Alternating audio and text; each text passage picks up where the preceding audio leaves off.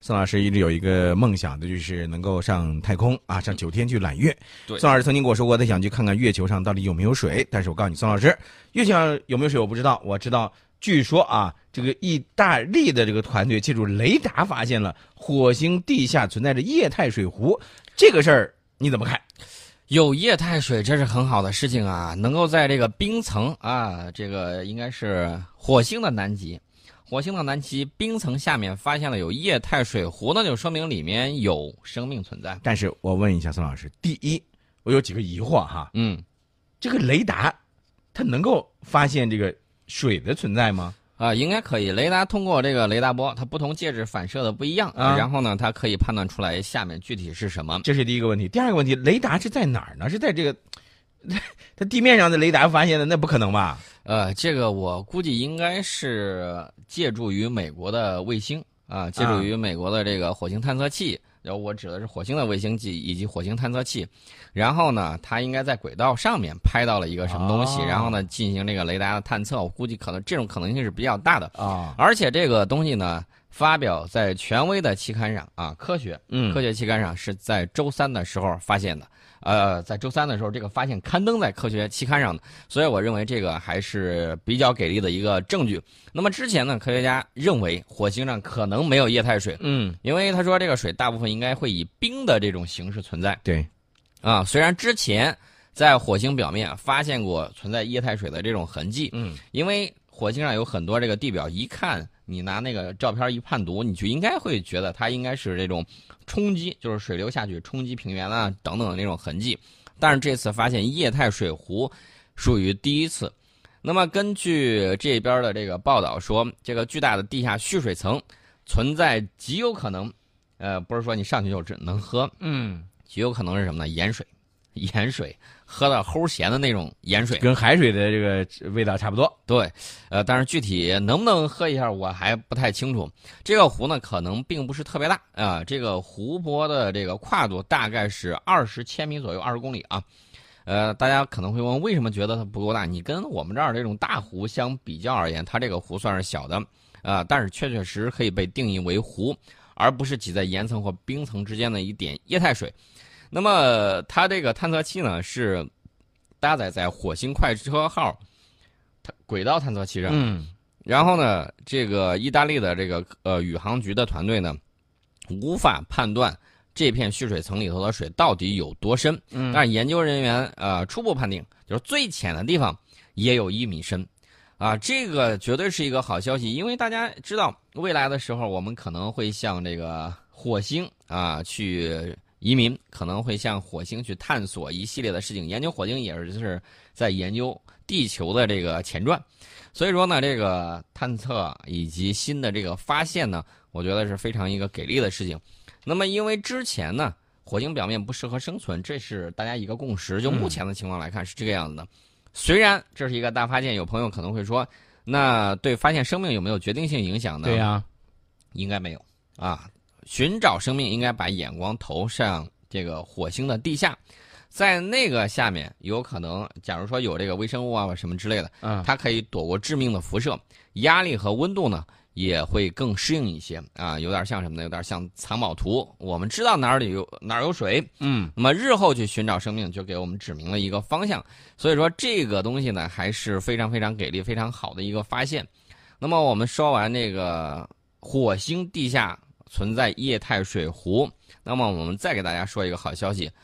美国和英国的研究人员最新的一个研究说，月球月球离我们比较近啊，对月球形成早期可能有两个宜居的窗口期，为生命的存在提供了可能。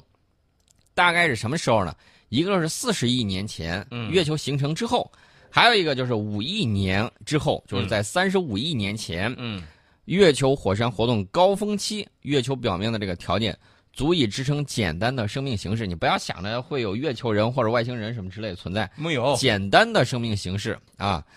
这两个时期，月球内部都喷出了大量的高热挥发性气体，其中就包括水蒸气。那么气体释放呢，很有可能会在月球的这个表面呢，形成一系列适合生命存在的这种条件啊，比如说我们刚才提到的液态水湖泊，嗯或者是有可能存在几百万年的这种大气啊。研究人员是根据月球的土壤以及月球岩石样品的这个最新分析结果推测的，月球不像以前认为的那么干燥。嗯，呃，二零零九年以及二零一零年，一个国际研究团队呢发现月球上面有数亿吨的水冰，水冰这个要稍微热一点儿，啊，它就化了。还有一个证据就显示，月球早期形成的时候就保存了大量的水。嗯，大家想一想，如果你要去发展太空事业，如果你想把月球当成进军太空的基地，对，有了这么一个好消息，你不用带水上去了，因为这个水几乎是不可压缩的。嗯，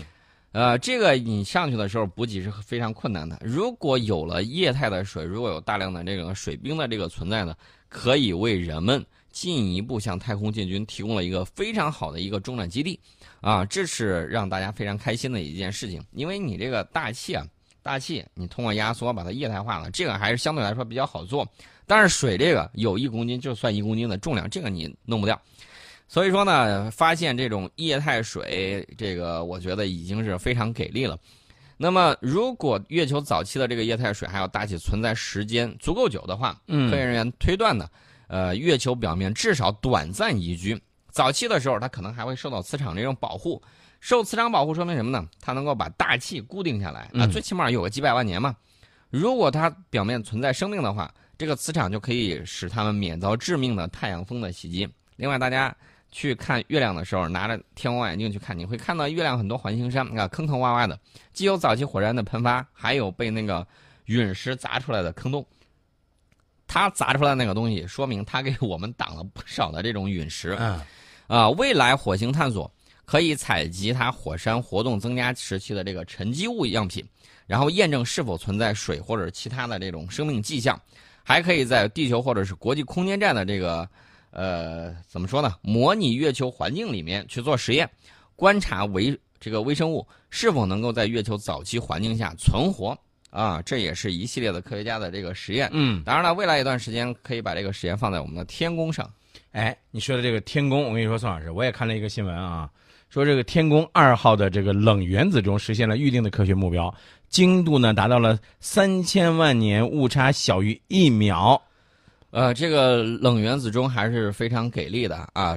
有什么样的这个关系呢？我告诉大家，在太空之中去旅行，你想要进行那种星际的航行，嗯，那么有一点，首先呢，你要有定位的东西啊。除此之外呢，你还要有授时的东西。如果这个授时的东西一旦出现偏差，那么你所有的航天器基本上就会出现各种各样的问题。对，啊，这个大家要注意，它甚至比我们离开这个北斗、离开 GPS 更难过。所以说呢，这个冷原子钟啊，我觉得还是有非常给力的啊，非常给力的，能够把目前人类在太空的时间计量精度提高一到两个数量级。我们学理工科的都知道，嗯提高一两个数量级，那那可不是说着玩的。那是一个质的飞跃。对，那么相关的成果呢，作为亮点文章，在七月二十四号的时候发布在《自然通讯》上面啊，这是中科院最新的这个研究成果。呃，因为什么呢？这个世界首台太空运行的冷原子钟在轨已经近两年时间了，这一台三千万年误差小于一秒的原子钟的运行依然正常。那么冷原子钟的原理是什么呢？利用激光使原子的温度降到绝对零度附近，使原子能级跃迁频率呢更少受到外界的干扰，从而实现更高的精度。那么在微重力环境之下运行高精度原子钟，还有一些更重要的意义，嗯就是既可对基本物理原理展开验证实验，也可以发展更高精度的导航定位系统。所以大家看到啊，这个天宫二号，呃，去搞这个实验，然后呢，这个空间实验室还是能够给我们的这个国际民生呢起到非常重大的作用。当时刚开始做的时候，中科院是牵头了载人航天空工程空间应用系统，在天宫二号上开展十四项空间科学与应用任务，其中就包括了这款世界上首台太空运行的冷原子钟。那么，在这个微重力环境之下呢，实现这样的这种实验。那么，《自然通讯》的杂志审稿人人家有一个评价说，在过去二十多年里，有很多人努力要把冷原子钟送入太空，但是由中国第一次展示了太空的冷原子钟实验，这是一项惊人的技术成就。嗯啊，难度精度是非常高的。呃，说完这个之后呢，我要给大家这个泼一盆冷水。啊，为什么要泼一盆冷水呢？最近还有别的问题。我们知道波音公司，波音公司除了这个飞机项目之外，它还有很多很多的项目，金融项目也有，这个可能有点出乎大家意料之外。当然了，这个飞船就是航天这一块儿，人家也有。呃，波音当年跟那个谁联手啊，洛克希德马丁公司联手，把美国的 NASA 掐的不要不要的，所以说呢，NASA 最后痛定思痛，决定扶植一个亲儿子，也就是 SpaceX 公司的这个猎鹰系列的这种火箭，嗯，把 NASA 的技术呢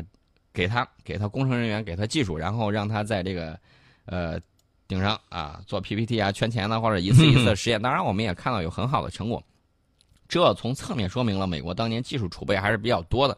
那么波音公司看到这种情况呢，肯定是要跟你进行竞争的。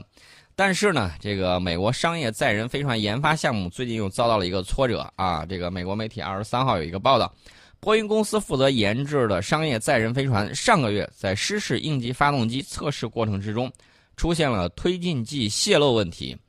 这个失事应急发动机，大家可能会说，这是发动机真的出事儿了吗？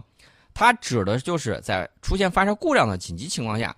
推离飞船远离火箭。也就是说，你这个飞船，比如说载人的或者运货的，呃，一看这个火箭出问题的时候，我要马上让你离开它。呃，这样的话呢，能够保全飞船内部宇航员的安全以及这个货物的这种安全，这是保证他们呃脱离的时候使用的这个发动机。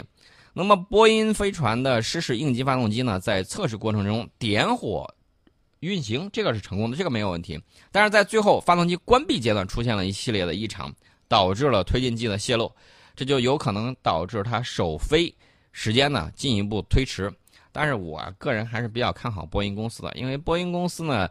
这个历来啊有这样的这个技术条件，另外一方面呢，这个科研实力也比较足，还有就是啊在这方面呢，它其实跟这个美国航天局还有其他行业伙伴。啊，有这个互助合作的这个协议，也有这个互相帮忙的这个地方。嗯，然后呢，他现在进行彻查，然后他们找到了这个原因啊，正在实施整改的这个措施。啊，这个我我我要说的就是，我们向太空进军啊，无论是哪一个国家，它往前发展都是人类的一大步啊，这个大家要注意。另外呢，我们也希望这个未来在。航天方面呢，能够越做越好，而且越来越认真。这个东西几十万个零部件，上百万个零部件，每一个零部件都来不得半点的这种马虎。那么大家看，二零一一年美国航天飞机退役之后，美国运载宇航员往返国际空间站，全部仰仗俄罗斯飞船，或者是买俄罗斯的这个火箭的这个发动机。那么，为了改变这个尴尬局面呢，我们曾经给大家讲过，说美国在大力发展商业载人航天，也就是说，先用着你的这个火箭发动机，先给我发射发射啊，无非让你敲掉竹杠啊。原来发射一次的时候大概有多少钱？我只给大家说一下，当年南非第一位这个上到太空去的那个富翁，嗯，花了是两千万美元买了一张船票。那么后来呢，这个单人上去。这个船票呢，价格就已经翻番了。美国买人家的这个发射服务，也价格也是翻番的。这个大家要注意一下这个价格。你想一想，如果不发展自己的航天事业，被别人卡了脖子之后，人家问你要多少钱，你说你是发射呢还是不发射呢？卡着脖子啊！连这个美国曾经的这个航天大国，因为自己没有这个航天飞机，就是航天飞机退役之后。你不得不仰仗俄罗斯啊，不得不跟俄罗斯合作。然后呢，俄罗斯敲你竹杠，你也得捏着鼻子忍着。对，啊，这是需要看到的这个事情。那么，二零一四年的时候呢，为了摆脱这样的情况，波音公司以及太空探索技术公司就从美国航天局获得了总计六十八亿美元的合同。这是一个巨额的合同啊！啊，分别建造星际客机飞船以及载人版的龙飞船。但是，两艘飞船的首飞时间，我告诉大家，最初的时候定的是二零一七年。二零一四年接单然后认为二零一七年就可以把这个事情搞定，但是现在又往后推迟了两年，从二零一七年又往后推迟了两年，也就是到明年的时候，呃，两艘飞船才可以进行首飞。那么在二零一八年的七月上旬，美国国会下属的政府问责局就发表了一份报告，说尽管两家公司的飞船研制项目持续取得进展。但是首飞时间可能要从二零一九年向后进一步推迟，这里面究竟是技术的原因还是什么的原因，我们不得而知啊。呃，反正我个人觉得不要过于吹捧它那个技术，呃，原因非常的简单，呃，自己当年吹的牛要实现的话，首先，呃，能否重复使用你曾经声称的重复使用的火箭一级、二级？我没有见过一个是重复用的。第二，美国军方能否拿着你这个东西去发射它的这个几十亿美金一个的军用卫星？这个呢也是需要注意的。什么时候美国军方采用了你的这个火箭的话，什么时候我觉得你这个可靠程度是有进一步的这个提高。虽然最近一段时间我们会看到它的这个成熟性能呢是越来越好，但是我们绝对不要否认，它之前在做的时候确确实实失败的次数比较多，噱头搞得太大啊，这个我们也要关注。我们在半点报时广告之后呢，给大家讲两个事情，一个是讲美国的这个航天工业啊，它的这个情况；另外一方面呢，我们要注意了啊，芯片产业，美国这次又砸了十五亿美元，打算重振芯片产业。我们对这两方面呢，要进行一系列的这个解读。解读啊，一个是这个航空工业，另外一个是这个芯片产业。那么航天工业，航天工业，我知道啊。